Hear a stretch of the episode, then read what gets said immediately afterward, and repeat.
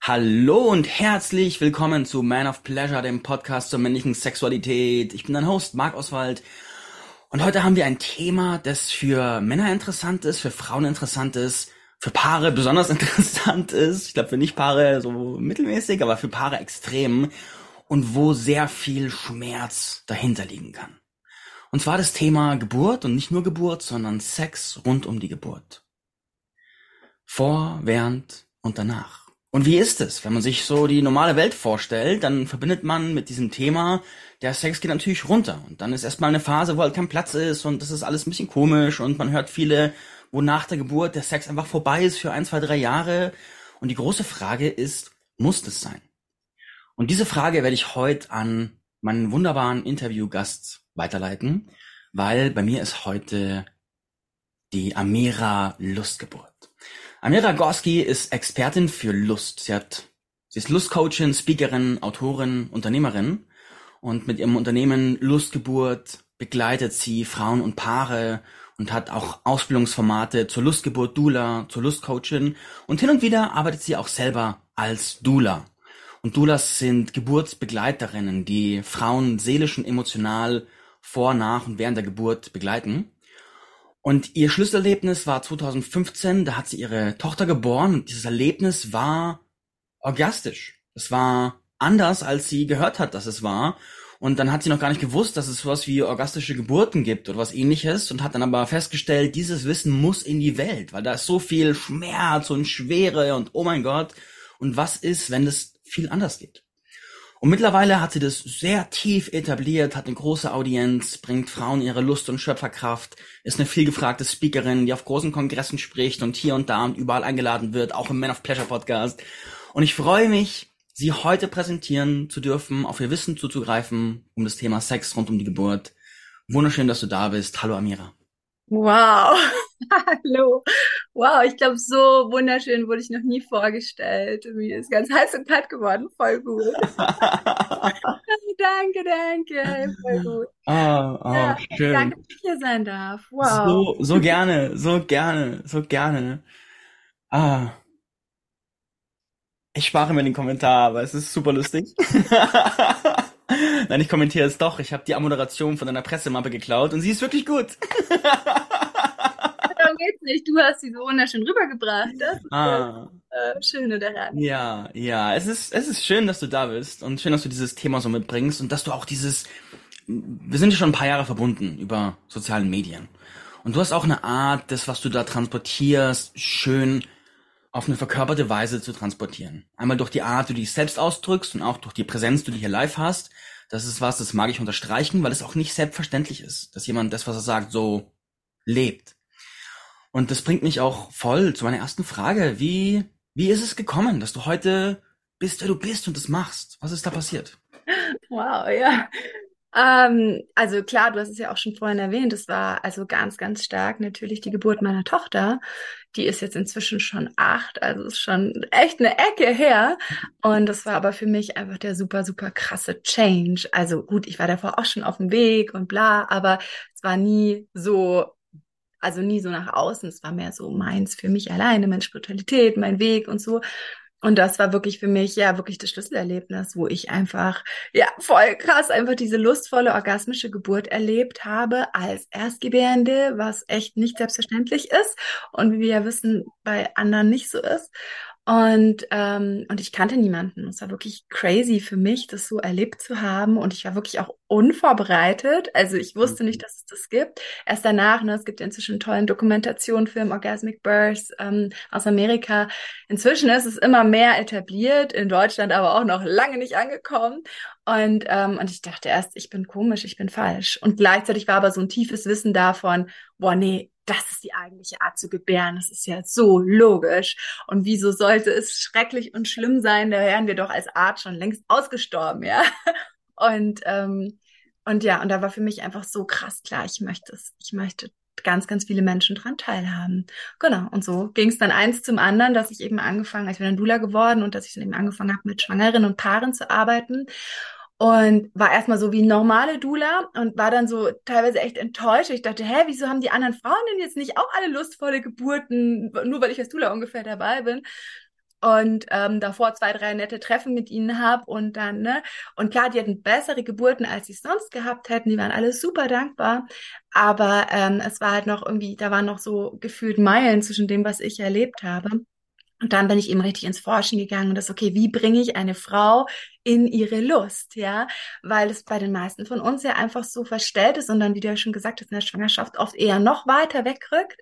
Bei vielen, manche haben auch viel mehr Lust auf Sexualität, aber das allein ist es ja nicht für eine lustvolle Geburt, ja. Und da eben bin ich dann rangegangen und habe ganz, ganz viel geforscht, ganz viele Räume eröffnet und habe mit Frauen gearbeitet und immer mehr mit Männern. Und das war für mich ein mega geiler Change zu sehen, in dem Moment, wo ich mich ja als Lustgeburts, als Orgasmic Birth Doula oute quasi und die Menschen dann zu mir kommen, sind plötzlich die Partner interessiert am Geburtsvorbereitungskurs. Was die sonst nicht so sind. Da werden die immer so mitgeschleift, ne? Und auch genervte Männer in diesen Kursen und also, ne? Und plötzlich, wenn der Mann sozusagen innerlich checkt, wie, meine Frau kann einen Orgasmus haben während der Geburt, mhm. da wird beteiligt sein, ja. Und das ist so cool. Also ich habe diese Frage stellt sich nicht mehr, ob der Mann mit, also ich habe wirklich oft einfach in den Coachings, die Coachings wurden dadurch auch natürlich länger, weil, ne, das ist ja nichts, was man mal eben in ein, zwei Sessions und Bums habe ich meine ganze Lust geheilt, mein Schoßraumthemen und alles, was ich je erlebt habe, ne, also und noch meine Partnerschaft. Und deswegen wurden die Coachings immer länger und ich arbeite inzwischen echt, also ich arbeite auch mit den Frauen alleine, aber ich arbeite auch ähm, eben wirklich mit beiden gemeinsam, weil, ey, wir Frauen, wir sind so hoch emotional und gerade in der Schwangerschaft noch viel mehr. Wir sind ja davon ab, es reicht nicht, dass ich als Frau alles toll und schöne Lust und mit mir, wenn ich gleichzeitig voll den Stress mit meinem Partner habe, mich da irgendwie abgewiesen, nicht wohlfühle, was auch immer. Wir sind so und gerade in der Schwangerschaft, wir sind so abhängig vom Männlichen, noch viel mhm. mehr als sonst als superfeministische Frau, ja. Aber gerade in der Schwangerschaft, auch durch die Hormone, haut uns so zurück in diese archaischen Rollenbilder. Und ich brauche den Mann viel mehr als Versorger, als Beschützer, ne, als all das. Und, ähm, und ja, also da, da entsteht natürlich auch gleichzeitig viel Herausforderung und viel Reibung. Die, die Beziehung definiert sich oftmals ganz neu. Und, ähm, und da ist halt voll schön, Begleitung zu haben und da auch mit dieser Bewusstheit dran zu gehen gerade im Hinblick auf, hey, wir wollen die Geburt als das schönste ja, Erlebnis auch in unserer Paarsexualität haben, weil Geburt ist Teil der weiblichen Sexualität. Das können wir einfach nicht mehr leugnen. Und ähm, entsprechend, wenn wir das als Paar gemeinsam nehmen, kann es halt zum wunderschönsten oder zum schrecklichsten Erlebnis werden, das wir gemeinsam teilen. Mhm. Und da waren schon ganz viele Dinge drin, wo ich gerne drauf einsteigen würde. Ich versuche mal, sie auch alle reinzuholen das erste, was ich gehört habe, ist dieser Gedanke von, du hattest eine Geburt und alle um dich rum haben so gefühlt gesagt, Geburt ist schmerzhaft und ah und i und o und bei dir war sie lustvoll und dein erster Gedanke war, oh nein, bin ich falsch. Ja. so menschlich, so menschlich. Und ich finde es so gut, dass du beschlossen hast zu sagen, Moment, ich drehe den Spieß um, ich gehe in eine Führungsrolle und sage, nee, ich habe da einen Ausblick in die Zukunft bekommen und hole dieses Zukunftsbewusstsein in die Gegenwart, dass diese Geburt etwas Orgiastisches sein darf und sogar sein kann und vielleicht sogar soll, das finde ich wirklich gut. Hm. Yes. ja. Nicht nur aus der Zukunft, es ist wirklich auch, also ich habe angefangen zu forschen und es ist in manchen Kulturen sehr wohl noch erhalten.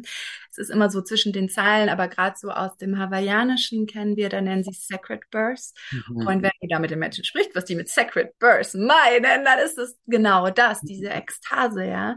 Und, ähm, und auch im Tantra gibt es, es gibt uralte Fresken mit so Unterschriften, wo der Mann die Frau ähm, stimuliert mit dem Mund mhm. und sie einen dicken Bauch hat und sie eigentlich gerade gebärt und er stimuliert sie mit dem Mund wow. und drunter steht, es ist seine Aufgabe, ihre Säfte hervorzuholen, damit das Baby auf, auf den Säften der Lust ins Leben geschwemmt werden kann.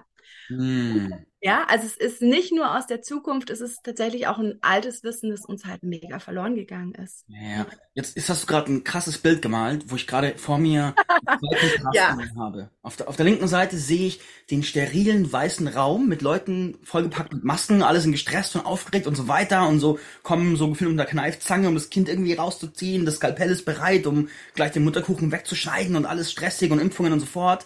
Und auf der rechten Seite sehe ich so, was du gerade beschreibst, dieses Fresko dieser, dieser lustvollen Geburt, wo die Geburt nicht anders gemacht wird, sondern eher integriert wird in das Leben und die Lust.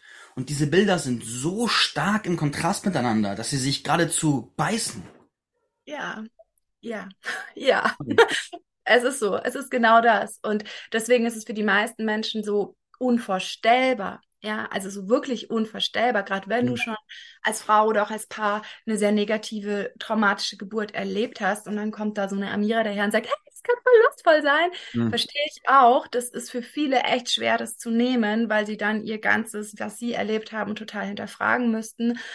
Ne? Und, und wir das oft, gerade traumatische Erlebnisse, wir lieber nicht so viel hinterfragen, sondern lieber mhm. gut unten, unten im Bauch lassen, damit wir weiter funktionieren können. Ja. Und weil es halt eine ganze Gesellschaft so falsch erlebt, denken wir, es wäre das richtig. Ja. ja. Genau das, was du vorhin meintest, dass ich mich dann falsch gefühlt habe. Und ähm, aber ja, es sind zwei extrem unterschiedliche Bilder. Es ist nicht unmöglich. Also ich schreibe ja auch gerade, oh, es wird veröffentlicht jetzt am 15. August mein Buch über Lustgeburt. Mhm. Genau, und da sind ähm, knapp 30 Frauen, die und Männer, auch einige, die von ihren Lustgeburten hautnah erzählen, mhm. ja, wirklich tabulos, einfach wirklich ihre Geschichten erzählen. Ähm, also ja, ich bin nicht die einzige, Gott sei Dank. Und ähm, da sind viele Geburten auch in der Klinik tatsächlich. Also es ist auch in der Klinik möglich. Da ist es dann aber nicht so oft so, dass der Partner so krass beteiligt ist. Das, mhm. Dass der Partner wirklich mit am Start ist und die Frau in ihre Lust begleitet. Mhm. Das ist dann doch eher im, im Bereich Hausgeburt oder Geburtshaus ähm, einfach anzufinden. Ja ja auch logisch. Also wenn es ein sexuelles Erlebnis wird, ich meine, Entschuldigung, kein Mensch kann Sex im Krankenhaus mal eben so haben, während ähm, ja, während da irgendwie Neonleuchten sind und während. Also auch für die Männer, ne? Es gibt einen unglaublich mhm. coolen, den möchte ich bitte verlinken den drunter. Es gibt einen ganz coolen Kurzfilm auf YouTube, einen italienischen, der geht sieben Minuten und heißt die Leistung und da wird quasi das, was eine Frau unter der Geburt erleben muss umgedreht auf den Mann. Mhm. Ja, und er ist wirklich im Krankenhaus und ständig guckt ihm auf die Uhr und sagt, komm, wann kommst du denn endlich? Und dann Fieberthermometer gleich im Hintern. Ja, entspannen Sie sich, ja. Und natürlich klappt es nicht, ja. Ach ja. nee, mit dem ganzen und ständig Licht an, wieder boom und ach, lassen Sie sich nicht stören. Mhm. Und, und, ich finde es so wichtig, dass eben auch die Männer sich da mal reinversetzen in das, was wir Frauen leisten müssen, weil es ist ein extrem intimer Moment. Ich meine, es kommt was Riesiges durch meine Vagina als Frau und ich muss mich mega entspannen und es sind tatsächlich auch hormonell gesehen exakt die gleichen Hormone beteiligt wie bei einem Orgasmus bei der Frau, mhm. bei der Geburt nur noch viel höher dosiert, ja, aber es ist das der gleiche Cocktail quasi und ich brauche als Frau exakt die gleichen Voraussetzungen wie bei der Sexualität auch. Und das, was wir im Krankenhaus aber vorfinden, ist so kontraproduktiv. Es ist einfach der Lustkiller schlechthin. Also, mhm. ja, aber es ist nicht unmöglich. Wir wissen alle, es geht auch mal schnell im Aufzug Sex zu haben. Das ist schon möglich, wenn man genug schafft, es außen auszublenden, wenn man sich seine Intimsblase, Intimsphäre da drinnen schafft. Und ich glaube, dass das auch eine ganz, ganz große Aufgabe, gerade wenn man vielleicht keine Dula dabei hat, ne, im Krankenhaus, aber wenn man als Partner dabei ist, ist es eine Riesenaufgabe oder kann es sein, diese Blase für die Frau mitzuschaffen und Raum zu halten, dass sie ihre Intimsphäre kriegt. Ja, es muss nicht mhm. Licht an sein, das ist gar nicht wahr. Es, also man kann, es sind auch nur Dienstleister, die wir eigentlich bezahlen. Und wir trauen uns halt immer nicht, weil die Götter in Weiß. Aber, also wenn ich als Dula eine Geburt im Krankenhaus begleite, bin ich ganz schön ähm, ja, äh, nicht nur gemütlich für die Leute dort, weil ich halt Dinge einfordere. Und das kann man ja auch liebevoll und diplomatisch machen. Aber wir dürfen das. Und je mehr Menschen das machen, desto mehr checken die ja auch, oh, das ist irgendwie, ne? Also da wirklich auch immer wieder zu verstehen, hey, es ist nicht normal, dass die Frau mit gespreizten Beinen da liegt und ständig Le Leute rein und rauskommen und dass dann es zu Geburtsstillständen kommt und dass dann die Medizin plötzlich echt wichtig wird, ist eigentlich total logisch, mhm. ja? Weil es ist, das kennen wir alle von Katzengeburten. Wenn wir Katzen lässt man am besten in Ruhe im dunklen Schrank gebären. Und würdest du jetzt Katzen nehmen und das Neonlicht stecken und sie die ganze Zeit beobachten und stressen, na klar würden die Geburten am Ende zu Problemfällen, wo man medizinisch eingreifen müsste. Mhm. Und so ist es mit uns Menschen. Genauso, bloß, dass es über mehrere äh, Generationen jetzt passiert ist und wir vergessen haben, dass das eigentlich so ein kleines Experiment war, die Frauen ins Krankenhaus zu holen, ja, mhm. oder eben für wirklich schlimme Fälle. Super cool, dass es die Medizin gibt. Das hinterfrage ich überhaupt nicht, ja. Aber dass das Grundsetting einfach bei einer normalen Geburt solange noch nichts passiert ist, nichts Schlimmes passiert ist, dass sie als so gefährlich eingestuft wird, dass sie eh ins Krankenhaus muss, ist einfach, sie wird dadurch meistens gefährlich, weil die Frau mhm. überhaupt nicht in diese Hormone reinkommt. Ja, es ist gar nicht für ganz, ganz viele Frauen überhaupt nicht möglich, in so eine Entspannung, in so eine Ruhe, in all das reinzukommen, weil das System die ganze Zeit auf Alarm läuft und auf ja. Alarm kann Menschen Orgasmus haben oder sich öffnen. Wow, wow. Boah, da ist so viel Dekonditionierung drin in dem, was du sagst. Ich will da gleich noch ganz viel tiefer rein, will aber noch einen Schritt zurückgehen, weil du was sehr Spannendes angesprochen hast. Und zwar eine Sache, die mich sehr interessiert und die auch in diesem Podcast immer mehr Raum einnimmt, ist so die Frage nach den Polaritäten zwischen den Geschlechtern, gerade bei Mann-Frau-Beziehungen. Jetzt hast du vorhin gesagt, dass gerade bei der Schwangerschaft die, diese Polaritäten in meiner Sprache noch viel stärker rauskommen. Du hast es beschrieben, dass diese Sehnsucht nach dem Halt vom Mann mehr rauskommt. Dann hast du noch beschrieben, dass beim Geburtsprozess, gerade im Krankenhaus, es so wichtig ist, dass die Ärzte auch geführt werden, also dass sie nicht nur alles dominieren, sondern dass man auch klar einsteht für das, was da, was da passieren soll. Und in meinem inneren Bild habe ich gerade gesehen, dass es ja auch eine Meisterprüfung für den Partner ist, dafür seine Frau zu stehen. Und wenn er vielleicht auch gewohnt ist, normalerweise eher zu hören und dann den Halbgöttern in Weiß zu sagen, Moment, so nicht, sondern wir haben hier, das ist unsere Geburt und ihr seid unsere Dienstleister und wir machen das jetzt anders und dann integer stehen zu bleiben, holy fuck, kannst du einige Gedanken teilen zu diesem, zu diesen Polen zwischen den Geschlechtern? Das heißt, mhm. beschreibe vielleicht die, also um es konkret zu machen, beschreibe vielleicht die Polarität, die gerade in der Schwangerschaft entsteht und entstehen möchte auf eine Art und Weise. Ja, ja, voll gerne. Also was ich erlebe, ich meine, das ist, was ich jetzt sage, ne, ist jetzt so das Gros, das ich erlebe und jedes Paar ist super individuell. Ne? Das ist jetzt nicht so muss es sein. Aber was ich einfach viel erlebe, ist eben wirklich, dass wir sehr zu wirklich hormonell gesehen da zurückgeworfen werden auf sehr ursprüngliche archaische ähm, ja, Rollenbilder, ähm, oder eben wirklich in das ganz Urweibliche, in das Urmännliche. Ne? Die Frau, der, die Geburt als Höhepunkt der Hingabe, des Loslassens, des Vertrauens, des sich von seinem Körper auch führen lassens. Und wann können wir Frauen das gut? Wenn uns gut der Raum gehalten wird, wenn auf der anderen Seite oh, das, das universell Männliche im Bestfall, ja, verkörpert vielleicht in meinem Partner da ist. Und ähm, und das ist eben was, was vor allem in der Schwangerschaft, fast noch mehr als unter der Geburt. Unter der Geburt sind die Frauen noch teilweise dann sehr eigenständig. Gerade in Hausgeburtssetting, wo weniger gestört wird, gibt es Frauen, die das sehr gemeinsam machen, aber Frauen sehr für sich, ne? Und, und ihren Halt dann in dem großen Ganzen finden. Aber in der Schwangerschaft ich erlebe jede Frau, dass sie eigentlich wirklich diesen Halt, diese Nähe und all das braucht. Und auch ich erlebe die Männer, dass sie in diesen Beschützerinstinkt, ne, dieser, dieses typische Häuschen bauen und Nestbautrieb. Und leider wird es dann, habe ich das Gefühl, oft fehlgeleitet. Also der Mann spürt es in sich und dann geht er noch mehr arbeiten, weil es muss ja viel Geld her. Und dann sitzt die Frau da im Endeffekt die ganze Zeit alleine ähm, und fühlt sich da überhaupt nicht gehalten und geschützt, nur weil er im Außen gerade irgendwie Geld, klar, aus seiner Logik heraus ist es ist logisch, aber ich glaube, im Endeffekt geht es ganz, ganz viel um Dasein, um Nähe und um sich auch immer wieder neu kennenlernen, weil die Frau ist ein bisschen wie Pubertät, die wird ein komplett neuer Mensch, die wird mhm. umgebaut, hormonell, ihr ganzer Körper wird neu, es wird wirklich ganz, ganz viel in der Frau neu. Und das ist ein Prozess, da miteinander zu bleiben, geht nur, wenn man Zeit miteinander teilt. Mhm. Ja? Und es ist wirklich auch, es ist auch ganz spannend, dass wirklich der Mann auch ähm, hormonell gesehen mit schwanger wird. Mhm. Ja, deswegen kriegen manche Männer so einen kleinen Bauch auch, wenn sie schwanger mhm. sind. Das ist ne, aus der Steinzeit im Endeffekt noch übernommen, funktioniert aber nur, wenn die viel beieinander sind, zum Beispiel nachts auch nebeneinander schlafen, weil dann gewisse Botenstoffe über den Geruch übertragen werden. Der Mann riecht es quasi, dass seine Frau schwanger ist und entsprechend reagiert sein Körper mit Einlagerungen. Ja, das heißt, auch der Mann durchläuft, wenn, wenn sie so nah sind, einen Prozess des Mitschwangerseins. Und bei ihm aber natürlich läuft es in eine andere Richtung. Nicht nur, dass Fett angesetzt wird für die, für die karge Zeit danach vielleicht, ja, sondern ähm, er eben, er, er geht wirklich rein immer mehr in dieses, boah, ich halte die Frau. Und gleichzeitig war es so spannend, weil du auch von Führung gesprochen hast.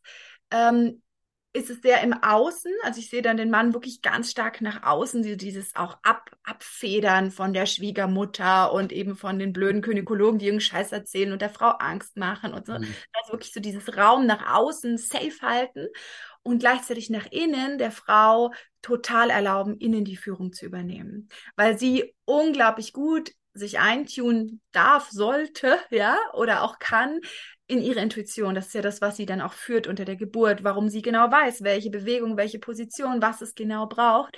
Ne? Und wenn man ihr das jetzt quasi in der Schwangerschaft nicht erlauben würde. Also es ist ja, die Schwangerschaft ist ja wie eine riesige Vorbereitung zur Geburt oder eigentlich beginnt der Geburtsprozess da schon. Mhm. Ja, und, und die Geburt ist der Höhepunkt. Das ist wie ein Berg, den wir erklimmen und wir gehen immer weiter. Und und das, ist, das heißt, alles, was wir unter der Geburt dann wollen, können wir in der Schwangerschaft üben, miteinander zu sein, in diesen urweiblichen, in diesen urmännlichen, in diesen auch schon die Frau umsorgenden, dass die Frau immer mehr, ich meine, die hat so arsch viel zu tun. Das wird oft übersehen. Die muss ja angeblich, soll sie ja noch arbeiten bis zwei Monate davor. Da geht erst der Mutterschutz los in Deutschland. In anderen Ländern ist es verschieden. Aber im Endeffekt, ey, ihr Körper baut gerade neues Wesen. Das ist so crazy. Das ist einfach das Krasseste, was ein Körper je machen kann. Und da geht ganz viel Fokus nach innen. Deswegen Schwangerschaftsdemenz und so.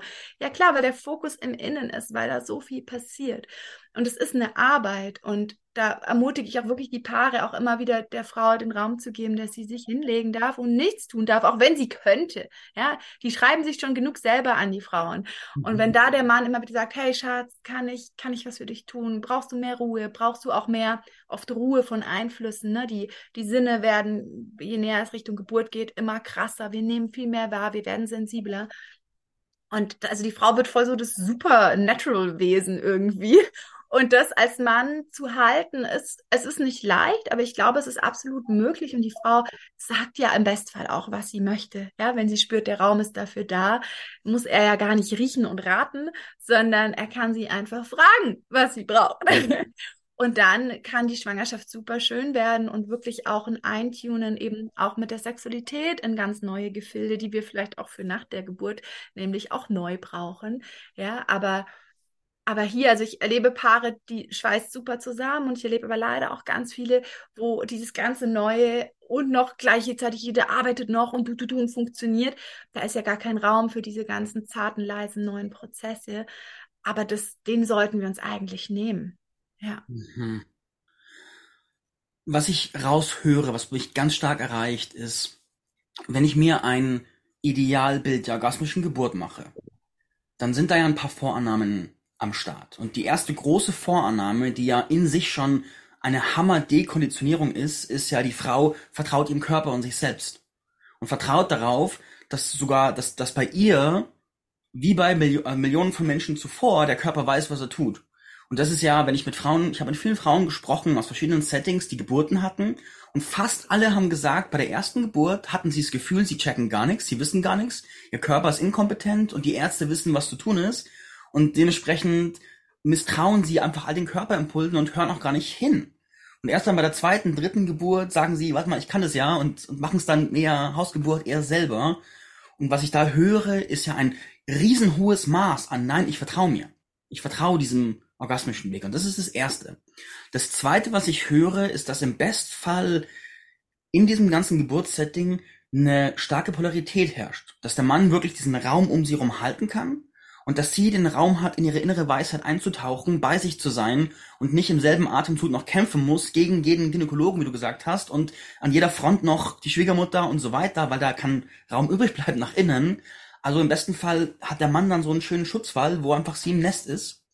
Und das nächste ist dann die Erlaubnis, lustvoll zu sein bei einer Geburt, was ja so weit weg ist von unseren Standardbildern. So weit weg. Und das sind jetzt nur drei Punkte. Ich könnte, glaube ich, eine Liste von 10, 20 Punkten machen, die jetzt schon rüberkamen, die so weit weg sind. Und jetzt nehme ich mir ein, ein durchschnittliches Paar. Ein durchschnittliches deutsches Paar. Und wenn ich jetzt denen sage, du musst bei der Geburt so und so, das ist das Ideal der Geburt, und dann schaue ich mir ihren normalen Alltag an, dann sind die ja in der Regel nicht da. Also sind die ja nicht da, dass sie sich vertrauen, dass sie diese Polarität haben, dass sie bereit sind, gegen die Halbgötter für sich einzustehen und ihren Raum auch so einzunehmen und gegen jeden weiß es besser, wie Geburt laufen soll, zu sagen, nein, unser Weg ist unser Weg, auch wenn es theoretisch Risiken gibt, wir bleiben bei unserem Weg. Das bedeutet, meine Schlussfolgerung ist, dass du mit den Leuten im Endeffekt für den Stellvertreter der Geburt einen so tiefen Persönlichkeitsentwicklungsprozess anstößt, damit die diese Geburt überhaupt auch nur ansatzweise halten können mit diesem Setting. Ja, Richtig krass. Ja, und das ist der Grund, warum wir alle so gebären, wie wir halt im Großteil gebären. Ganz genau. Und aber es ist nicht unmöglich. Also das ist das Schöne. Du hast natürlich klingt es jetzt erstmal nach einem riesenlangen Berg, aber die Menschen, wenn ich jetzt die standardisierte, ich hocke vom Fernseher und Hartz IV und oder nicht Hartz IV, ich habe es selber IV bekommen, so gemeint. Nein, ich arbeite den ganzen Tag und ähm, und spüre mich selber überhaupt nicht mehr. Mhm. Ja, klar ist der Weg unendlich weit. Es ist nicht unmöglich und das ist ja das Geile dran. Die Geburt ist die Chance. Die mhm. Geburt ist für so viele die Chance und ich habe noch nie, ich meine, ich, ich, begleite ja auch Frauen ne, zum Thema Business, Start und alles Mögliche und sehe dann, und ne, so im Gro kann man schon so ein bisschen, wenn man mit vielen Menschen gearbeitet haben, okay, so und so lang braucht ein Mensch von X nach Y zu kommen, mhm. der da und da steht. Und wenn ich das vergleiche mit meinen Schwangeren, mit denen ich arbeite, dann sage ich, die Schwangeren sind zehnmal schneller. Wow. Und auch gut, bei Männern habe ich nicht so viel Vergleich, weil ich nicht so viel mit nicht schwangeren Männern quasi arbeite, aber ich kann mir vorstellen, dass es ähnlich ist. Doch, also ich kriege es ja als Erfahrung, dass die Männer selber sagen, boah, ich habe schon so viel Bewusstseinscoachings gemacht und jetzt, wo ich mit meiner Frau Schwangerschaft damit gehe, boom, ja. Hm. Es ist, wir Menschen sind bereiter dazu, uns zu verändern, da wir ein krass geiles Ziel haben. Mhm. Es ist halt nicht nur, ich mache es halt nicht nur für mich. Und so sind wir. Wir sind in unserer Selbstliebe noch nicht so angekommen, dass wir sagen, boah, ich mache das nur für mich. Nee, ich mache es entweder für mein Business, damit ich mehr Geld habe, das ist auch ein guter Motivator. Oder ich mache für mein Kind, ich, weil ich auch verstanden habe, was es für Auswirkungen auf das Kind hat. Es ist ja nicht nur auf unsere Paarbeziehung, weil ich meine, wir wissen alle, dass wenn wir eine traumatische Scheißgeburt erlebt haben und verstanden haben, dass es was Sexuelles ist und da ist Grenzüberschreitung passiert und der Mann stand daneben und konnte nichts tun, wie seine Frau archaisch gesehen vor seinen Augen vergewaltigt wurde. Ich spreche es jetzt hier mal aus, weil das ist das, mhm. was unterbewusst im Endeffekt bleibt. Wow. Dann können wir, dann ist es klar, wie danach bei sehr vielen oder warum bei sehr vielen die Sexualität danach auch nicht mehr kommt, ja, weil ich meine, es ist gleichbedeutend, wie der Mann stand daneben und hat gesehen, wie seine Frau vergewaltigt wurde und konnte nichts tun. Äh, die beiden brauchen beide Therapie. Wenn du weitersprichst, ich brauche einen kurzen Moment, das Ja, ich lasse dich mal atmen. Ich wollte auf was anderes hinaus, aber ich lasse dich atmen, weil ich weiß, es ist krass, aber das ist das, was ich einfach, ich arbeite ja auch viel mit Paaren, die eben schon ein, zwei Geburten, die nicht toll waren, hatten. Und das ist das, wo wir drauf kommen, was ja keiner traut, sich auszusprechen, weil es ja nicht mal jemand sich traut zu denken. Aber es ist das, was passiert, ja, weil es, also es ist einfach gleichbedeutend und es ist auch gleichbedeutend mit dem, wie krass es unterdrückt wird als krasses Trauma, damit wir ja funktionieren müssen, weil wir haben ein kleines Baby. Wir müssen funktionieren wie sonst nie. Wir haben genau keine Zeit danach, das zu integrieren und sind auch so krasse Trauma brauchen auch manchmal einfach Zeit, bevor sie überhaupt integriert werden können. Und das ist aber das, warum Paare oft fünf, sechs Jahre später zu mir kommen mit dem, hey, irgendwie läuft's nicht zwischen uns. Und dann frage ich, seit wann denn? Ja, ungefähr seit der Geburt unseres Kindes. Hm. Und dann frage ich, wie war denn die Geburt? Ja, und das ist, diese Zusammenhänge sind super, super krass und wir sind uns absolut nicht bewusst. Es ist, und die Dunkelziffer ist leider riesig, riesig, riesig. Es gibt inzwischen Statistiken, es gibt Bewegungen wie Roses Revolution ja, wo dann an einem Tag, ich glaube im November ist das äh, für alle Kreisseile Rosen gelegt werden, wo mhm. Übergriff passiert wurde und es sind verdammt viele Rosen und es gibt kein Kreissaal, in dem das nicht so ist. Also es ist, es ist absolut totgeschwiegen in unserer Gesellschaft. Es ist als normal, eine Geburt muss, ist halt scheiße, ja. Aber was es wirklich heißt, eben für die Paarsexualität, das ist so krass, dass diese Zusammenhänge werden einfach überhaupt nicht gemacht, ganz oft, ja. Und wenn wir das als Negativbild haben, dann hat es aber auch das Potenzial, das Gegenteil zu sein, wie bei einer Frau in der Sexualität oder bei jedem Menschen. Sex kann Vergewaltigung sein und mich lebenslang traumatisieren und Sex kann das wunderschönste, ekstatischste, verschmelzungskrassestes Ding sein, das mich auch mein Leben lang trägt. Ja. Also ganz, noch ganz kurz bei dem, was du gerade gesagt hast, stehen bleiben, weil es einfach, es ist einfach deep. Ich kann es gerade nicht noch äh, so Danke. sozusagen. Ja der, weil die Dynamik, die du beschreibst, also ich kann so fühlen, was du sagst. Dieses Gefühl von, da passiert im Prinzip ein Missbrauch meiner Frau und in mir drin als der, ihr Partner beherrsche ich mich, weil ich in diesem, weil es ja ein sozial akzeptiertes Setting ist, zu sagen, der Doktor weiß, was er tut und ich, ich stehe jetzt hier und mein Körper flippt vielleicht aus und ich fühle mich hilflos und dann passiert es und dann, aber ja, 100 Prozent, was du sagst. Und dann, also, wenn ich die verschiedenen Positionen durchgehe, dann ist da, ist da die Frau, die kognitiv dann weiß, okay, es läuft halt, aber emotional spürt, da passiert was Falsches und mein Mann steht da und, und guckt zu und, und ist in dem Moment sozusagen emaskuliert und, und seine, wo sind seine Eier, wo ist mein Mann? Ich bin nicht mehr sicher bei ihm. Was ja super Konsequenzen für, ich fühle mich safe bei ihm, ich kann aufmachen, ich kann fühlen, ich vertraue dir, ich lass mich führen von dir, du bist mein Mann, das, das zerstört es ja erstmal völlig. Und, ja. und dann noch dieser Bias, dieses, diese Konflikt zwischen kognitiv, so soll es sein, ist halt so, versus emotional, it's fact. Und dann passiert auch keine Diskussion, dann passiert keine, das wird nicht sichtbar, weil es ja logisch nicht nachvollziehbar ist, wenn man nicht das Tiefenwissen hat. Und dann ja auch die, die Ärzte, Hebammen und, und, und Nurses und Co., die sich ja dann wahrscheinlich ohne es, also was heißt wahrscheinlich hundertprozentig, ohne es böse zu meinen, in der Täterrolle finden, Teil der Dynamik sind, das unbewusst auf sich laden, aber nicht nur ihren Job tun. Und einfach nur machen, was man halt macht. Und das ist ja auch, ist ja auch für die nicht leicht, weil dann, dann arbeiten die von früh bis spät und machen 100 Überstunden und dann kommen quasi noch die Paare und sagen, hey, das war gerade voll der Übergriff und da liegen die Rosen, weil es scheiße war. Das ist ja für die, also ist ja, das System an sich ist ja gebaut, da ist so viel Fuck. Ja, es ist ein reines Täter-Opfer-System, in dem wir sind und wir können aber auch gar nicht nur das System, das böse System, ja, die bösen Ärzte sowieso nicht. Es sind so tolle Menschen dort, die mhm. so sehr wollen, aber nicht können. Also was ich auch erlebe, ist, sie müssen die Geburt im Geburtssetting im Krankenhaus desexualisieren, mhm. weil sonst können sie ja die ganze Zeit fremdschämen. Sonst können sie ja gar nicht.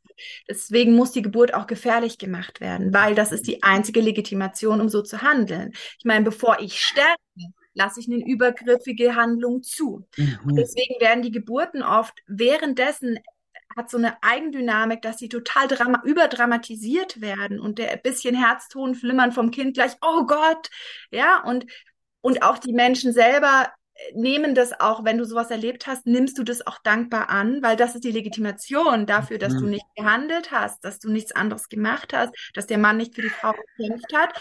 Naja, es ging ums Leben meines Kindes, ja. Und deswegen, das darf man den Menschen auch gar nicht so, also wenn ich traumasensibel mit Menschen dann arbeite, das ist nicht das Erste, was ich den Menschen wegnehme und sage, nee, das war gar nicht so gefährlich oder so. Erstens weiß ich es nicht, ich war nicht dabei und es gibt auch wirklich, und es wird auch manchmal dann auch wirklich gefährlich, ja, keine mhm. Frage. Nichtsdestotrotz braucht es diese Gefahr, dieses schlimme, lebensbedrohliche, das ist einfach das, was alle Beteiligten, und ich bin beteiligt, ich habe mich entschieden, dahin zu gehen, ja. Gut, ich habe es vielleicht nicht gewusst, ich habe es nicht besser gewusst, nichtsdestotrotz habe ich mich entschieden, dahin zu gehen, ja. Und deswegen, wir, wir sind alle gemeinsam die, die das auflösen können. Und ich glaube, wir, das funktioniert, indem wir eben das mal verstehen, dass es eigentlich ein Sex, also Teil unserer Sexualität ist. Mhm. Ja, es ist ein psychosexuales Erlebnis, das ich da habe als Frau und der Mann ist mit beteiligt. Und aber das, was du sagst, ist voll krass. Genau das ist das, was passiert. Die Frau verliert absolut den Respekt Respekt, aber ganz unbewusst vor mhm. dem Mann. Und auch der Mann andersrum ist ja auch oft, also bei sehr unbewussten Paaren, dass die Männer, die Frauen zum Beispiel ihre Muschis danach nicht mehr so schön finden. Mhm. Und auch das, glaube ich, wenn du hier tiefer forschen würdest, ist nicht, äh, ja, die sieht jetzt anders aus als davor. Na klar sieht die danach anders aus. Sie hat ein Kind geboren. Ähm, sondern es ist eher sie erinnert mich an das krasse Trauma, das wir da erlebt haben. Und deswegen will ich eigentlich diesen Bereich gar nicht mehr. Den finde ich inzwischen unangenehm, ja, weil ich mich dann mit mir und meinem Trauma auseinandersetzen müsste. Und deswegen geht man da lieber dann gar nicht dran. Ne? Also es geht in beide Richtungen, dass so die Sexualität und die Erotik am anderen oftmals dadurch verloren geht. Plus, dass man sich natürlich dann auch im eigenen Körper halt nicht mehr so wohl fühlt. Aber bei den Männern ist es oft, es wird ja wenn wir verstehen, dass Geburt Teil der Sexualität ist, ist ja auch die Sexualität danach jedes Mal ein Trigger für die Geburt, wenn wir es scheiße erlebt haben. Ja, und deswegen ist es ja klar, dass ich nicht ständig getriggert werden will, also habe ich keine Lust mehr auf Sex oder keine Lust mehr auf die Frau oder nicht mehr auf den Mann. Ja, und das einfach zu verstehen, hey, uns ist ein Trauma passiert und äh, es ist uns beiden passiert. Es ist nicht nur der Frau passiert, es ist uns beiden passiert. Und wir bräuchten eigentlich beide da irgendeine Unterstützung, ne, wo wir darüber, und da reicht oftmals halt so die beste Freundin oder der beste Freund halt nicht, weil die sagt, ja, kenne ich ja auch. Mhm. Oder man ist ja verrückt, man bettelt sich ja teilweise gegenseitig, wer hat die schlimmere Geburtsgeschichte am Spielplatz oder so ein Scheiß. Mhm. Also es wird dann oft auf, aufgerissen in Settings, ja, oder plötzlich kommt eine Schwangere und ich erzähle ihr meine ganze schlimme Geburtsgeschichte, weil ich sie sonst nirgends erzählen kann. Ja. Und dadurch retraumatisi wie, retraumatisieren wir uns als Gesellschaft immer weiter, mhm. ja, weil es eben nicht genug diese, also ich finde, es müsste einfach von der Krankenkasse ungefähr bezahlt sein, dass so wie die Frau zur Nachuntersuchung geht und gecheckt, wo gecheckt wird, ist alles richtig mit der Gebärmutter und was ist ich, so müsste es für beide ein Nach äh, psychologisches Treffen geben, so wie wenn man auch bei positiven Geburten übrigens, weil eine Geburt ist so krass, die braucht einfach zum Integrieren, ja. Mhm. Es müsste eigentlich danach ganz klar Menschen an der Seite des jungen Paares geben, die drauf gucken, die sehen, rutschen die jetzt gerade in eine Kindbettsdepression, die Frau oder der Mann ins Workaholic oder was auch immer. Ja, dann die Mechanismen sind. Aber ja, es passiert richtig viel und ja, es hat ganz viel mit unserer Sexualität auch danach zu tun. Und deswegen, wenn wir das verstanden haben, dann haben die Paare Bock drauf, an sich zu arbeiten. Mhm dann haben die Bock, einen krassen Bewusstseinsweg zu gehen und zu sagen, hey, ich habe Lust, das für mein Kind, darauf wollte ich nämlich eigentlich hinaus, für mein Kind, da haben wir noch gar nicht drüber gesprochen, was es für das mhm. Kind heißt, ja, werde ich so geboren oder so geboren. Das ist, da liegen Welten dazwischen und inzwischen auch wissenschaftlich erwiesen, auch was im kleinen Körper hormonell abgeht, ja, was dann von der Mama zum Baby geht, ist es Angst geprägt? Ist da die ganze Zeit Angst, Angst, Angst am Start? Mhm. Oder ist es wunderschön und ich werde mit Liebe empfangen oder mit Todesangst? Das sind, ja. das ist eines der ersten prägendsten Erlebnisse in unserem menschlichen Dasein und die machen was mit mir und das du merkst es, also Frauen, die, wie du vorhin gesagt hast, oder Paare, die solche und solche Geburten erlebt haben, die gucken ihre Kinder danach an und können dir sagen, ja, das Kind war immer ängstlich und das Kind ist super weltoffen und entspannt und das war das Schreibaby und das nicht. Ja, also das ist es ist für das Kind, es ist für die Paardynamik, es ist fürs gesamte Familiensystem essentiell wichtig und es ist ein krasses Ding und wir haben es aber in der Hand, wie wir es gestalten und wie wir uns darauf vorbereiten. Wow. Holy Guacamole. Puh, dieses Interview hat für mich so viel zum Durchfühlen, obwohl ich nicht mal Vater bin. Ich kann mir gar nicht vorstellen, wie das ist, wenn da gerade Paare zuhören, die gerade schwanger sind, die Kinder haben oder die also Wahnsinn. Ich bin super dankbar für deine Arbeit und dass du das auch so eloquent hier teilen kannst, so mit so viel Wortwitz und Klarheit. Richtig gut. Du bist eine tolle Messengerin für diesen Weg und ich bin so dankbar. Ich würde gerne den Scheinwerfer unseren gemeinsamen Scheinwerfer jetzt noch sehr gezielt auf den Lustbereich legen, um auch die emotionale Kurve dieses Talks auch so in einem angenehmen Nachhall rausgehen zu lassen.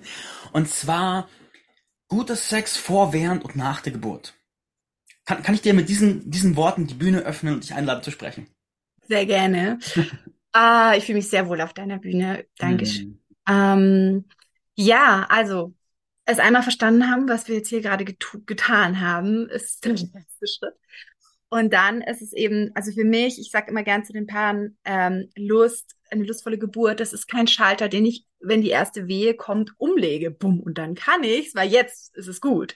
Sondern es ist was, was wir eben kontinuierlich, wie du gesagt hast, ein Bewusstwerdungsprozess, ein Körperprozess, es ist ein Prozess, ne? Und wie geil ist es, wenn wir den üben? Also ich glaube, es gibt kein spaßigeres geburtsvorbereitendes Üben, als sich auf eine Lustgeburt vorzubereiten, denn es geht um Lust, ne, sowas, ja um Lust, um Liebe, um Hingabe, um all diese Dinge, die wir aus Bereichen wie Tantra, wie Slow Sex, ja, die wir daher kennen. Was eben wichtig ist, was ich, ich habe das Gefühl, es gibt so bei den Frauen die zwei Lager, die einen, wo die Libido hochschnellt durch die Hormone und die anderen, die gar keinen Bock auf Sex haben in der Schwangerschaft. Ne? Beides ist in Ordnung, beide sind nicht falsch, ja, es ist völlig in Ordnung.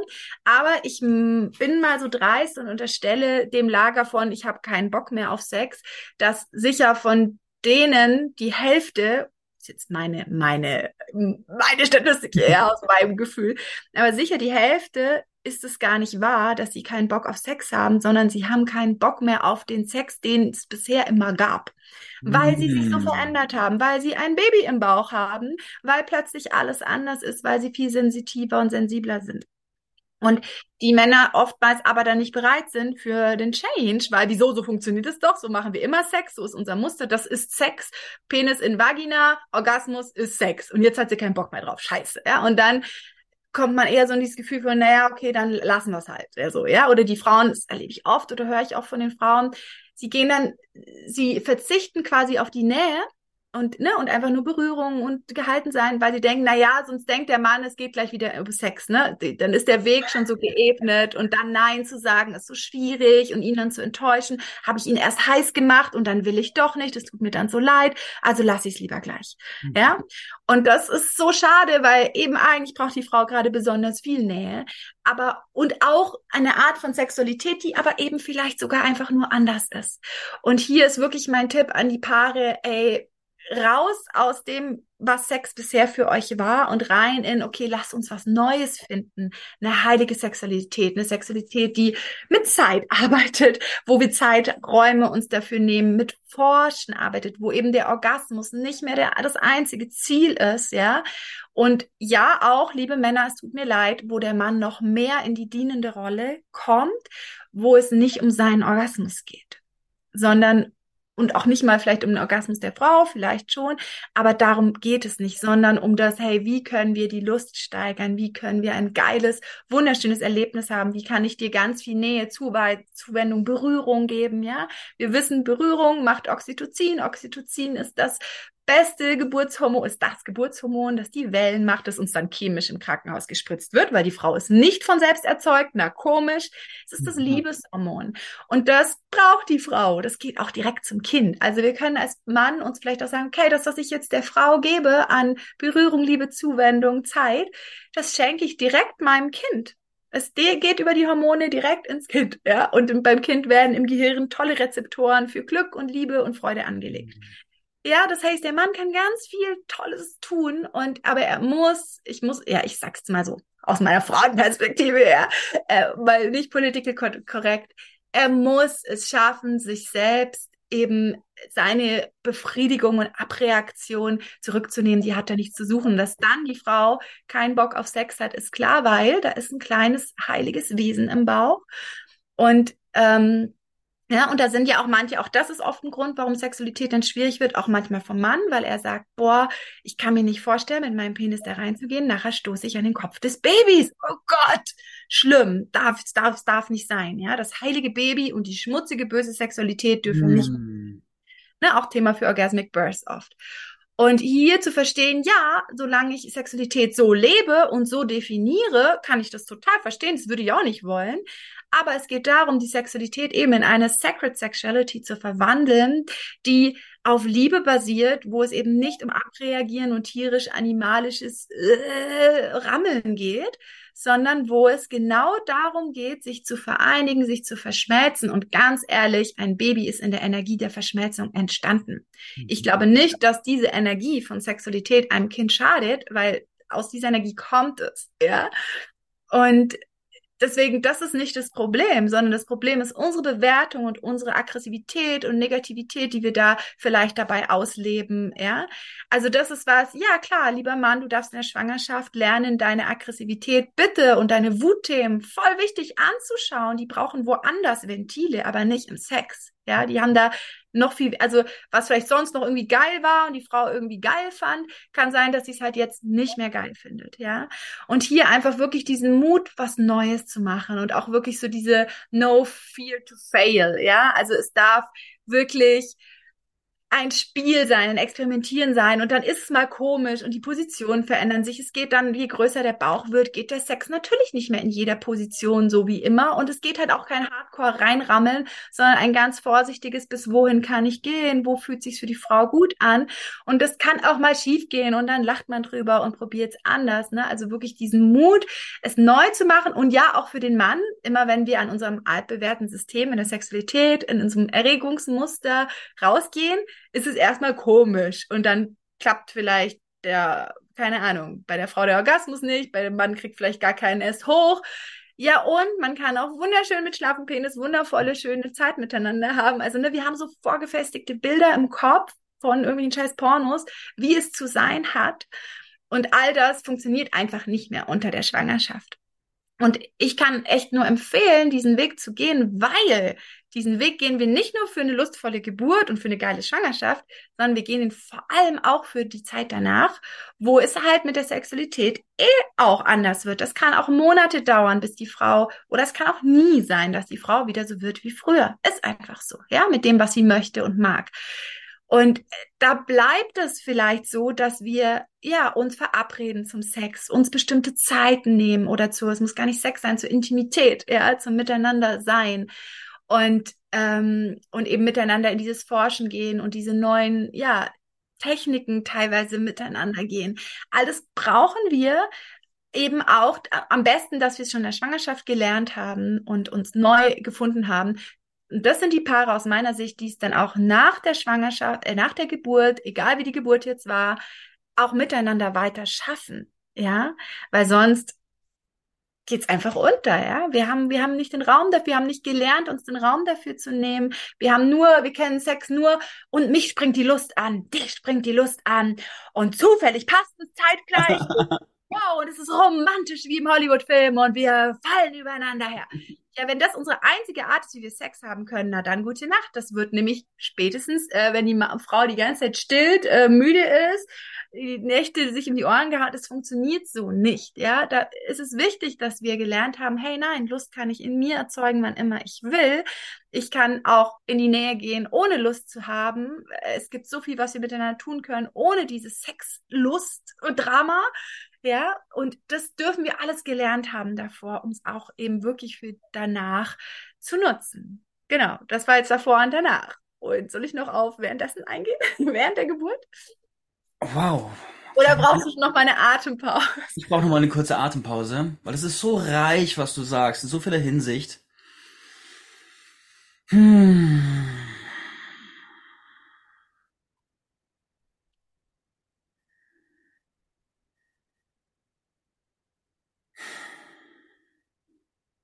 Und ja, lass uns auf während der Geburt noch eingehen.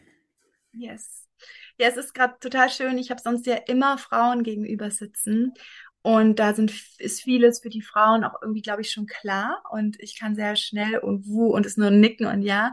Und ich finde es jetzt, also vielen, vielen Dank, dass ich jetzt hier mal einen Mann gegenüber mm. habe, stellvertretend für die, deine männlichen Hörer auch stehst. Weil wir Frauen vergessen das manchmal, dass es, ja, solche Dinge einfach, je nachdem, wo man, hört man das gerade zum ersten Mal oder nicht und man braucht einfach mehr Zeit und es sind mhm. krasse mhm. Themen, total, ja. Also auch für die Frauen da draußen, wenn ihr jetzt diesen Podcast hört, ihm euer Mann zeigt, erwartet nicht, dass es bums alles funktioniert und gleich ja alles umsetzen kann. Vielleicht brauchen diese Prozesse auch einfach ein bisschen Zeit, weil es einfach, ja, krass viel ist und krass tief ist. Mhm. Also danke, danke für diesen Reminder hier. Ja, die, die Position der Männer ich unterstelle mal jetzt, dass die meisten Männer in der Position sind, dass sie das Bedürfnis haben, einfach bestmöglich am Start zu sein, während die Frau schwanger ist und gebiert und Co. Und im selben Atemzug ist da ja kein Handbook, das auch in die Tiefe geht, vor allem in die Bewusstseinstiefe. Wahrscheinlich ist Handbook so, mach mit der Frau irgendwie eine Atemübung und pressen und keine Ahnung was, aber diese Bewusstseinstiefe, wie kann man einen, einen sexuellen Raum transferieren? Wie kann man tiefer in diese Rahmenpolarität einsteigen, um einen Raum für sie zu halten? Wie kann man mit den Wellen umgehen? Das sind so viele Fragen, wo dann in uns Männern, das ist meine Unterstellung, eine Mischung passiert aus wir wollen am Start sein, werden mit einer Hilflosigkeit konfrontiert, weil einfach das Wissen nicht da ist, weil da ist auch kein, da ist kein, kein, kein Großvater, der sagt, so läuft's. Im Gegenteil, da sind wir alleine und dann sind wir ganz oft überfordert mit, so Sex läuft jetzt nicht, und da ist ein Gefühl von, es müsste anders sein, aber keiner weiß wie. Und dann frage ich die Frau, was willst du? Und sie sagt so, ja, irgendwie anders. Und ich so, fuck. Und dann kommen so dieses, dieser Wunsch da zu sein, kombiniert mit Frustration, mit Wut, mit Scham, mit Verwirrung. Und dann geht ja auch so im schlechtesten Fall so eine Schleife los, von ich für mich immer hilfloser, immer impotenter, weil was soll ich denn da tun? Tu mein Bestes und irgendwann denke ich mir, die Alte soll sich nicht so anstellen. Also um es mal zu überzeichnen, was dann im Mann los sein kann. Und da einfach dieses Guidebook zu haben, die Idee zu haben, aha, das gibt mir einen Rahmen, einen tieferen Rahmen, zu verstehen, finde ich unendlich wertvoll. Ja, Ja, ja, ja, ja. genau. Und es, es werden Guidebooks entstehen, langsam. Ja, also es gibt Menschen, es gibt immer mehr Menschen, die da auch arbeiten und eben auch aus männlicher Sicht. Nicht nur, ich habe jetzt immer nur die weibliche Sicht. Also äh, ich fragte auch immer ganz viel meinen Partner, okay, wie, wie soll ich das in Männern erklären? Was wären da die, die Guidelines so, ne? Also es mhm. entsteht, es entsteht. Ich habe jetzt inzwischen einen Video-Geburtsvorbereitungskurs äh, für Paare auch, ja, mhm. wo du wirklich Stück für Stück, weil das können wir jetzt ja auch nicht in einem Podcast hier klären, ja, aber wo du wirklich Stück für Stück an die Hand genommen wirst. Also es gibt Gott sei Dank, ja, es kommt. Man muss ein bisschen danach suchen, aber es, es kommt. Aber ja, ich, ich verstehe dich total, dass, ähm, dass dann irgendwann der Moment kommt, wo man halt denkt, ich habe jetzt keinen Bock mehr. Aber wenn wir einfach nur verstanden haben, Geburt ist wie Sex, dann ist es irgendwie total logisch. Und für Sexualität gibt's unendlich viel aus dem Bereich Tantra und, und, und, und, ja, wo wir als Paar gehen können. Und dafür brauchen wir gar nicht einen Lustgeburtsvorbereitungskurs, sondern einfach nur die Tatsache, okay, ich möchte mit meiner Frau eine tiefere Verbindung, eine tiefere Liebe und Sexualität neu mit ihr entdecken, das ist die beste Geburtsvorbereitung, die ihr als Paar machen könnt, ja, weil die euch ja auf allen Ebenen verbindet und entsprechend es dann viel leichter ist, eben auch unter der Geburt, und da komme ich jetzt hin, ja, Bogen, ähm, genau, unter der Geburt als Mann eben auch da zu sein. Und da unter der Geburt ist natürlich, also ist die oberste Regel, die Frau weiß es und hat das Sagen. so, weil sie spürt, was es braucht und wie sie es braucht. Und das Ziel für uns als Geburtsbegleitende, alle, ja, also ob ich jetzt als Dula oder als Partner dabei ist, ist, ähm, die Frau zu bestärken, indem, dass sie weiß, wie es geht. Ja, das ist so, dass sie die Baseline darunter, die ganz, dieses tiefe Vertrauen, hey, du machst es super. Und selbst wenn sie vielleicht mal ins Nichtvertrauen geht und denkt, oh Gott, ich weiß nicht und ich kann nicht und aua und, hä, wird sagen, hey, du machst es so toll. Und also das ist so das, die Baseline, die wir einfach verstanden haben müssen und ihr keine Angst zu machen, weil Angst produziert Adrenalin, Adrenalin ballert uns das Oxytocin runter. Also, ne, das sind einfach so Zusammenhänge. Wenn man die verstanden hat, ist es eigentlich total logisch. Du begleitest deine Frau im Endeffekt genauso wie du einen Marathon, oh nein, Boxen. Ja, kennt ihr so Box, ja, ihr Männer kennt das natürlich. Boxkampf und dann gibt's auch den Trainer, der an der Ecke wartet und der boxt und dann kommt er wieder in die Ecke und dann kriegt er so ein paar Worte gesagt und Wasser und du das ist ungefähr das, um das zu verstehen, ja. Und was dieser Trainer macht, der ist ein Mental Trainer im Endeffekt. Und tatsächlich bei Spitzensportlern gibt es, weiß ich inzwischen, äh, nicht nur einen Trainer, der körperlich trainiert, sondern einen extra Trainer, der nur fürs Gehirn zuständig ist, also für den Mindset im Endeffekt. Mhm. Ja. Und das ist das, was im Endeffekt entscheidet, wer gewinnt, weil die sind alle krass gut, ja. Aber wer die Zehntelsekunde schneller ist oder was auch immer. Und in diese Position kannst du als Geburtspartner total gehen. Also jetzt nicht, nicht so sportlich, sie jetzt anzutreiben, das meine ich nicht, aber von dem, von dem Mindset-Aspekt her, dieses, und dieser Trainer würde doch niemals, niemals, selbst wenn schon alles verloren ist, würde er am Ende nie sagen, das schaffst du eh nicht. Das würde der nicht sagen. Der würde immer sagen, hey, komm. Und er würde auch nie sagen, boah, das hast du jetzt aber gerade echt scheiße gemacht. Würde der nicht sagen. Selbst wenn er es scheiße gemacht hätte, der würde sagen, oh, du machst es so gut, du bist so super und guck mal, du wirst es schaffen. Und das ist es, was die Frau von dir braucht. Maximales Vertrauen und maximal, dass du alles geil findest, was sie tut. Mhm. Und, das macht jetzt der Boxtrainer nicht unbedingt, äh, dann die Lust und die du noch zusätzlich anbieten kannst, wenn die Frau sie möchte. Ja, vielleicht möchte sie es auch nur selbst. Zum Beispiel sich selbst befriedigen, ja, eins der besten Schmerzmittel, die einem kein Mensch sagt, funktioniert super, mhm. ja, also äh, klar, der ganze Bereich entspannt anders, ist es besser durchblutet, äh, Geburtsverletzungen, sowas wie, ne, Dammriss und sowas, ich weiß nicht, ob Männer das kennen, passiert manchmal unter der Geburt, ähm, im Krankenhaus schneiden sie dich halt einfach auf, zu Hause lässt es reißen, wenn, wenn, ist nicht schlimm, halt danach wieder voll undramatisch, ähm, all das passiert weniger, wenn das ganze Gewebe gut durchblutet ist. Gut durchblutet sind unsere Muschis als Frauen, na, wenn sie erregt sind. So, auch, ja. Mhm. Die verändert sich. Ihr Männer kennt unsere Muschis. Ihr wisst, wie die sich verändern, wenn ihr da hinguckt. Mhm. Am Anfang und am Ende. Das ist, das schwillt an, das sieht völlig anders aus. Dieses ganze Gewebe ist anders. Und das können wir nutzen unter der Geburt, um uns maximal gut vorzubereiten, ja. Nebst natürlich, dass wenn ich, das kennen wir auch, unser Schmerzempfinden ist anders, wenn wir sehr erregt sind, ja.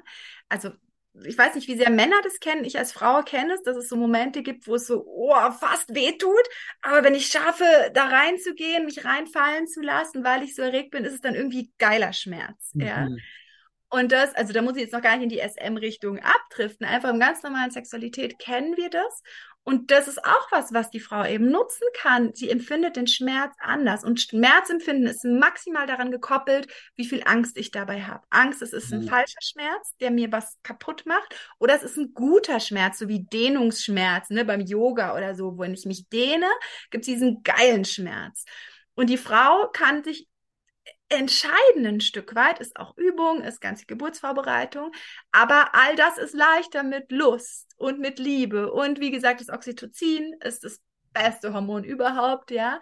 Und ähm, das wird erzeugt durch einfach nur durch, durch, Berührung, durch liebevolle Worte, durch all das. Also auch hier im, im, Endeffekt das ganze Repertoire, das ihr euch dann erarbeitet habt während der Schwangerschaft, an was alles Sex auch noch sein kann, mhm. kann ich unter der Geburt verwenden. Und ne, selbst wenn ich im Krankenhaus bin, wo ich jetzt nicht die Frau äh, oral befriedigen kann, ja, kann ich ihr am Nacken ganz zart ihr hinhauchen, dass sie ja heiß und kalt wird, mm. ein bestimmtes Wort, das nur ihr wisst mhm. und sie daran wieder an ihre Lust erinnern, dass es ein schönes, lustvolles Erlebnis sein kann. Mhm.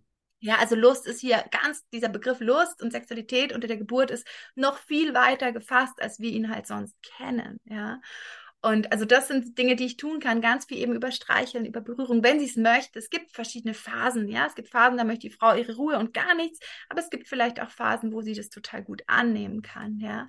Und noch was Wichtiges, und wir können eben alles übertragen von dem, wie wir die Frau sonst im Sex kennen.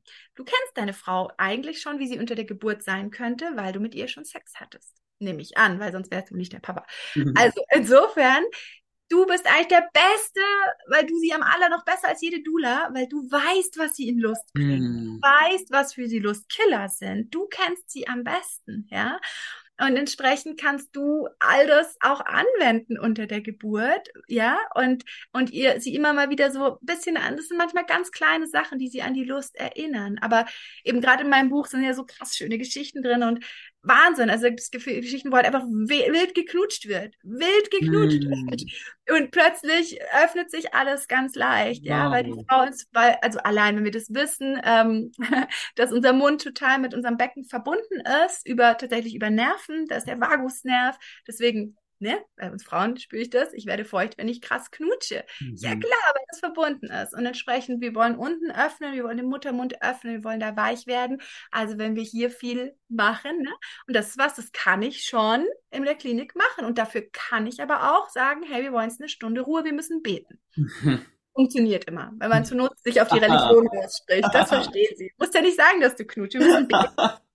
Wir brauchen dafür Ruhe. Und dann konnte ich nicht mehr und komme eine Stunde nicht rein, wenn jetzt nicht gerade irgendwie was Schlimmes ist, ja. Mhm. Also das ist sehr wohl möglich. Und manchmal sind es nur Blicke, wenn nichts mehr geht, ja, weil du kommst nicht an sie. Und da ist ein Blick und der sagt der Frau, du bist so heiß, ich begehre mm. dich, du bist mhm. so sexy.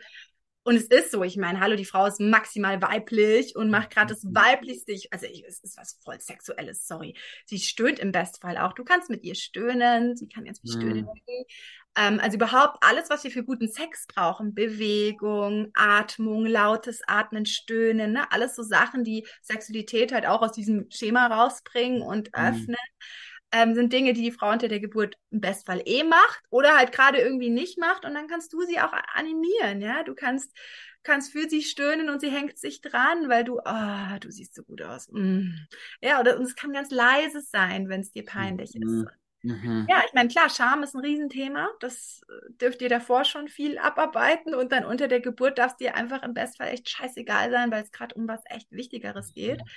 Ähm, und ihr, und es ist ja, wir sind ja immer so, wenn jemand anders es macht, dann trauen wir uns auch. Ne? Und deswegen ähm, wenn du der bist, dem sozusagen mehr wurscht ist und der halt dann oben ohne, also Körperkontakt, ja. In, in Hausgeburten kenne ich es immer, die Frau ist natürlich irgendwann nackt und der Mann hat auch nur noch eine Boxershort an.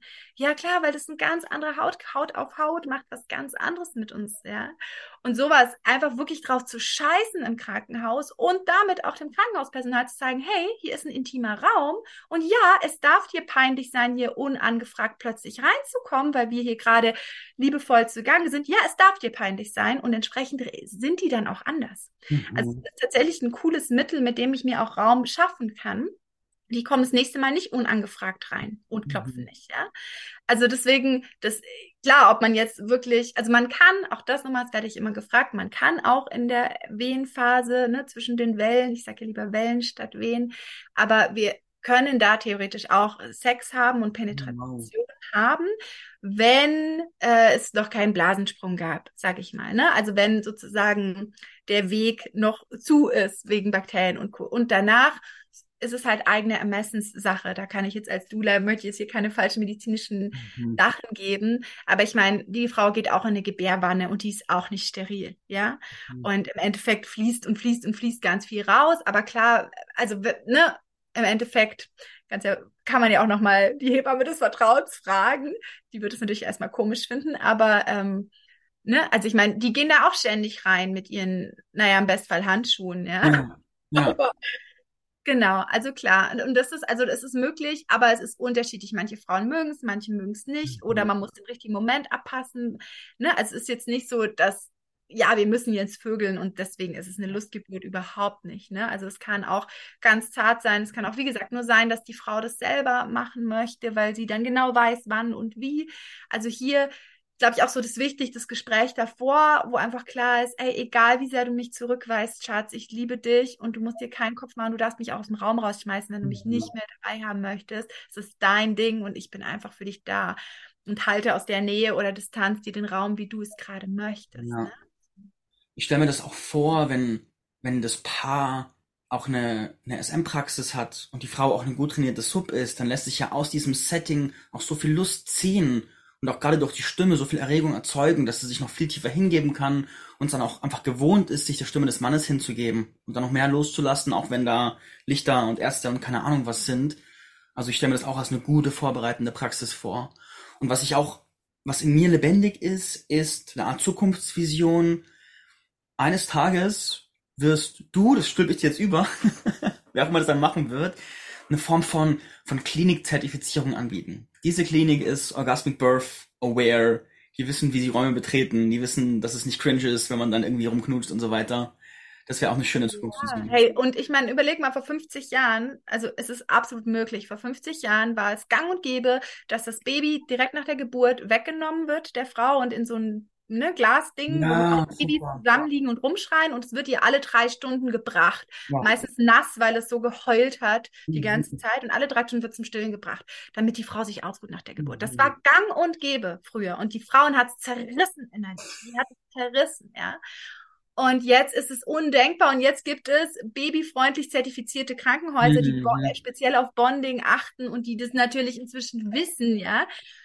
Und deswegen, und es ist 50 Jahre her, also deswegen, ich glaube, deine, deine Vision ist jetzt gar nicht von so weit hergeholt. Und was hat es geschafft? Ja, klar, Menschen, die vorne Revoluzer waren, jein, wirklich geschafft, diese Entwicklung ist, ist, sie ist geschafft worden, weil so viele Eltern es eingefordert haben. Mhm. Immer und immer wieder. Und deswegen ist jeder Einzelne gefragt, dass, ja, wenn ein Krankenhaus, ich meine, die wollen verdienen. Ja, und wenn niemand mehr kommen würde, müssen sie sich ändern. Und Ja. wenn es oft genug gefragt wird und eingefordert wird und, und gesagt wird, hey, Entschuldigung, wie reden Sie mit meiner Frau? Entschuldigung, können Sie bitte erstmal meine Frau um Erlaubnis bitten, bevor Sie Ihre Hand in Ihre Muschi stecken, um Ihren Mhm. Muttermund zu tasten?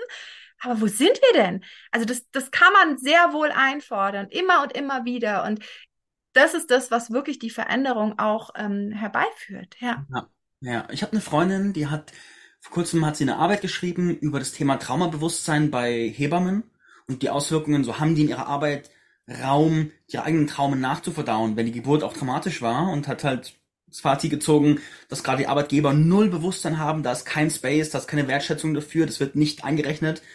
Und der schicke ich den Podcast und sage ich, dann, dann mache ich die scharf drauf, ins Thema reinzugehen. Vielleicht, vielleicht zieht es sie und dann sagt sie, ich pack das an oder so.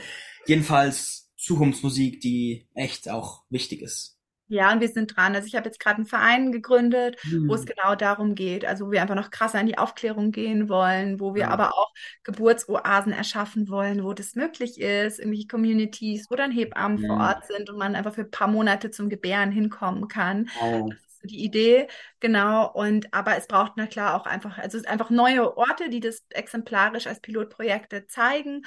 Und das andere ist natürlich einfach die breite Masse. Deswegen sind wir hier auch mit dem Podcast, ja, Ja. also die breite Aufklärung und im Endeffekt auch darf es eben ja in die Krankenhäuser selber rein, dass es dafür dann auch an Ausbildungsangebote gibt oder Weiterbildung. Und da sind wir auch dran. Also meine Ausbildungen sind auch immer biete, bilde eigentlich Doulas aus, aber ich habe auch immer Hebammen dabei, die sich weiterbilden Schön. und auch wieder weitertragen. Also es wird, es wird. Und es, ich, ich gehe in großen Schritten und, ähm, und ich habe unglaublich viele Menschen hinter mir. Also ich mache das Gott sei Dank ja nicht alleine, mhm. sondern es sind so viele, die verstanden haben, hey, das ist so sau wichtig.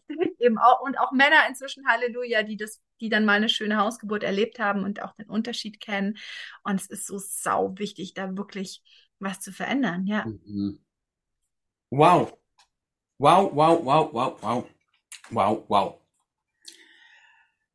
Liebe Amira, jetzt hören Leute zu und sagen, holy fuck, mit der Frau muss ich arbeiten. Wohin geht die Reise? Was gibt's da? Was möchtest du jetzt in den Scheinwerfer Rampenlicht stellen? Ähm, ich möchte mein Buch gerne in den Scheinwerfer-Rampenlicht stellen und nicht nur das Buch selber zu lesen, sondern sich gleich zehn Stück zu kaufen und es an alle schwangeren Paare, die ihr kennt, zu verteilen. In Kliniken zu verlieren und so Zeug. Ja, genau, genau, in Kliniken verlieren. Das dachte ich auch. So außersehen in Gynäkologiepraxis liegen lassen. Ja, genau. Ähm, also genau, weil, weil es muss einfach raus, genau. Also das, äh, genau, das Buch äh, gibt's bald äh, jetzt am 15. August. Man kann es jetzt schon vorbestellen. Oh, wow. Link geben wir auch drunter, genau. Und ansonsten, ja, also auf meine Seite heißt lustgeburt.de, nicht so schwer zu finden. Ähm, Gibt es natürlich ganz, ganz viel, ja, für egal wo du gerade stehst, ob du jetzt schwanger bist oder nicht. Ähm, aber auch eben für Schwangere gibt es eben den, den Online-Kurs ähm, wo man eben auch wirklich, wirklich tief, tief, tief, tief. Momentan ist es sogar, weil ich ihn gerade noch erstelle, also den Anfang gibt es schon als Video und den Rest kann man jetzt sogar noch live dabei sein, was voll schön mhm. ist, weil dann ich eben auch auf die Fragen eingehe und so. Ähm, also wer jetzt gerade schwanger ist und es hört, gerne, gerne kommt und macht's anders, ja. Genau, da freue ich mich. Aber ansonsten freue ich mich natürlich, wie gesagt, mit so Männern, die nicht gerade schwanger sind, aber habe ich bisher keine Angebote. Aber ansonsten für die Frauen musst du nicht schwanger sein. Also ich habe ähm, ganz viele andere Angebote, gerade zum Thema Lust, Lusterweiterung, weil ja so viele Frauen auch zu mir kamen, die nicht schwanger waren und meinten, hey, ich will das auch. Mhm. Und vor allem, wenn man dann noch den Zusammenhang zwischen Lust und Fülle versteht, ne, zwischen finanzieller Fülle, weil es unser Kanal der Empfängnis ist als Frau und ich darüber ja mein Schöpfungszentrum habe äh, dann wird es richtig spaßig und cool. Und dann habe ich nicht nur als Ziel vielleicht eine lustvolle Geburt zu haben, sondern vielleicht auch als Ziel, ja, die Geburt meines Businesses oder ne, da weiterzugehen. Also eben deswegen, ich bilde einfach auch aus, Lustcoaches, Lustgeburtsdoulas und genau, aber das ja, einfach mal bei mir auf der Seite gucken oder mit mir mich anschreiben oder so. Wow. Ja, voll schön. Wie gewohnt, die Links packe ich in die Show Notes. Ich danke dir hundert und hundert und hunderttausend Mal. Was für ein reiches Interview, was für unglaublich wichtige Themen und auch wie umfassend du gerade uns einen Rundumschlag gegeben hast über den ganzen Themenbereich. So, so, so, so wertvoll. Also ich kann nur sagen, danke. So, so, so gerne. Ich hoffe, es wird weit gespreadet und verändert die Welt. Yes. Ja. Liebe Zuhörerinnen und Zuhörer, wie immer gerne Feedback an einen von uns beiden oder beide. Danke fürs Reinhören. Wir hören uns in der nächsten Folge von Man of Pleasure. Goodbye.